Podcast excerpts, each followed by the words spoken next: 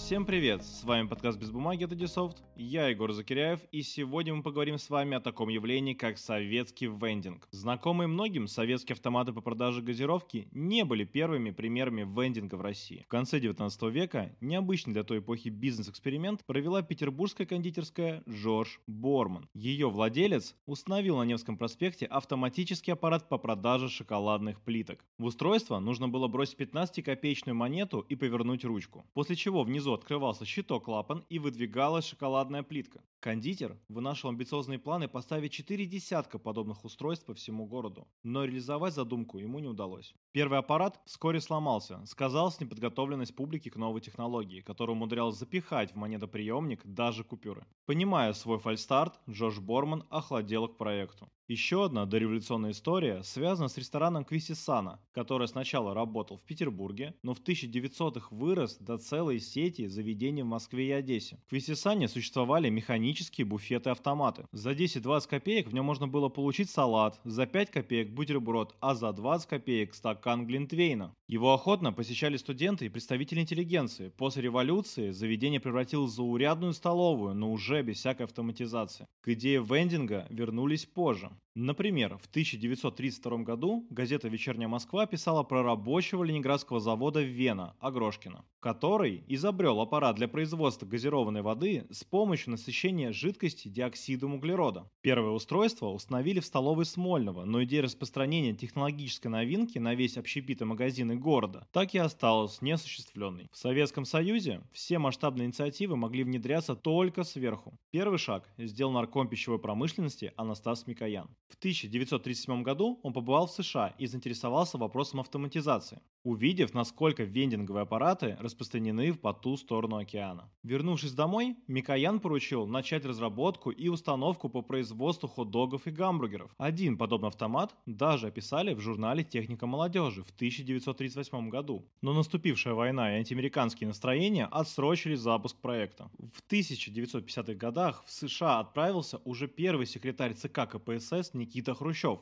Его также впечатлила автоматизация торговли, которая для американского рынка была тогда уже обыденным явлением. Советское руководство решило перенять иностранный опыт и внедрить его в СССР. На Западе закупили 4 десятка аппаратов, ставших опытными образцами. Из Соединенных Штатов привезли устройства для продажи продовольственных товаров, сигарет, папирос и спичек, охлажденных напитков, а также мороженого, молока и горячих супов. Во Франции удалось приобрести аппараты для торговли вином в бутылках, в ГДР и ФРГ пивом в разлив, а в Швеции горячими сосисками. Первую технику разобрали и подробно изучили, после чего закупили еще 270 устройств уже для проведения пилотного проекта в Москве. В СССР запустили в качестве эксперимента два автоматических магазина – закусочный номер 9 Москва в столице и закусочную Дружба в Ленинграде. За день через них проходило около 10 тысяч человек. В воображении идеалистов той поры рисовались картины, где вся торговля происходит без участия человека, а значит без хамства, жалоб и воровства. К примеру, замена только в одной Москве продавцов автоматами в то время позволяла за один летний сезон сэкономить 30 миллионов рублей. Для сравнения, средняя зарплата в народном хозяйстве составляла около 700 рублей. В одной из директив 20-го съезда КПСС, который состоялся в 1956 году, говорилось, что нужно максимально развивать сеть магазинов без продавцов, а также торговлю через автоматы, что позволит значительно улучшить обслуживание покупателей, сократить трудовые затраты в торговле и снизить издержки обращения. Идеи автоматизации звучали на одном и том же съезде, где развинчивали культ личности Сталина. Вот так вот быстро менялась эпоха. Американский журнал Вент писал в 1956 году, что Россия находится перед лицом все возрастающей нехватки рабочей силы в промышленности и сельском хозяйстве. А русские специалисты стремятся высвободить рабочую силу из торговой системы для работы на заводах и полях. Этим и объясняется недавно возросший интерес к внедрению автоматической торговли за железным занавесом. В 1960-х годах в Москве открылся первый опытный магазин «Автомат Торг», в котором отсутствовали привычные для СССР продавцы.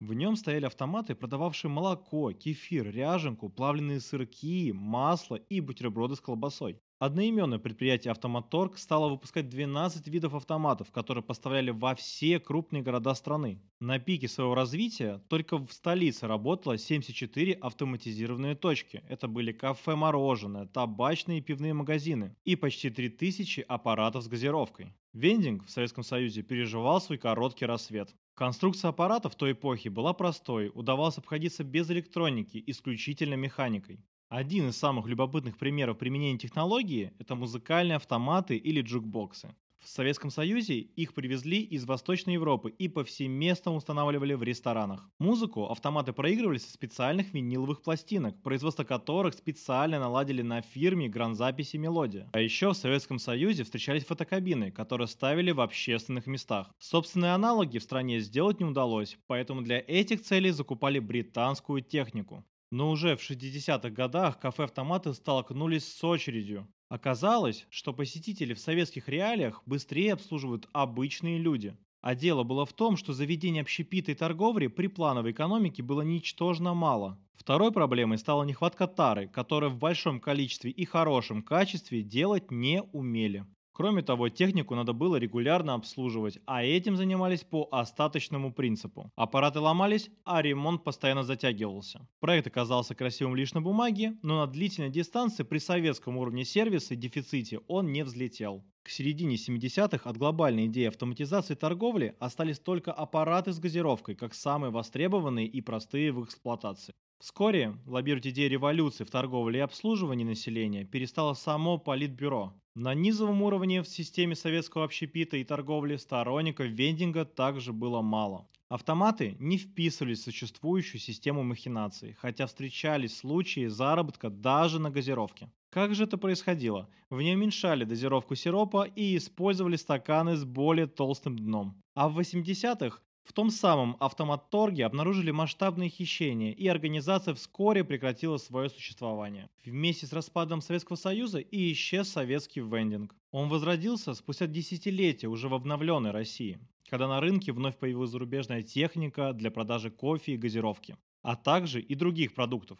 Но в этот раз главным драйвером развития технологии стала конкуренция и частный бизнес – Пожалуй, это все, что я сегодня хотел вам рассказать про советский вендинг. Слушайте наши подкасты и читайте журнал на сайте Dsoft. С вами был ведущий подкаста «Без бумаги» Егор Закиряев. Всем пока!